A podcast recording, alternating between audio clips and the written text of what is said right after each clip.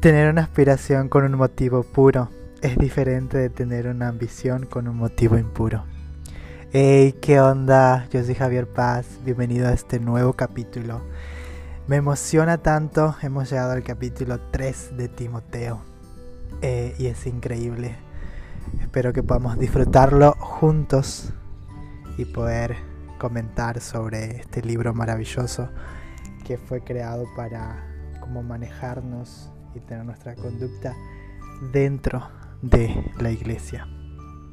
Los animo a que puedan escucharlo y compartirlo.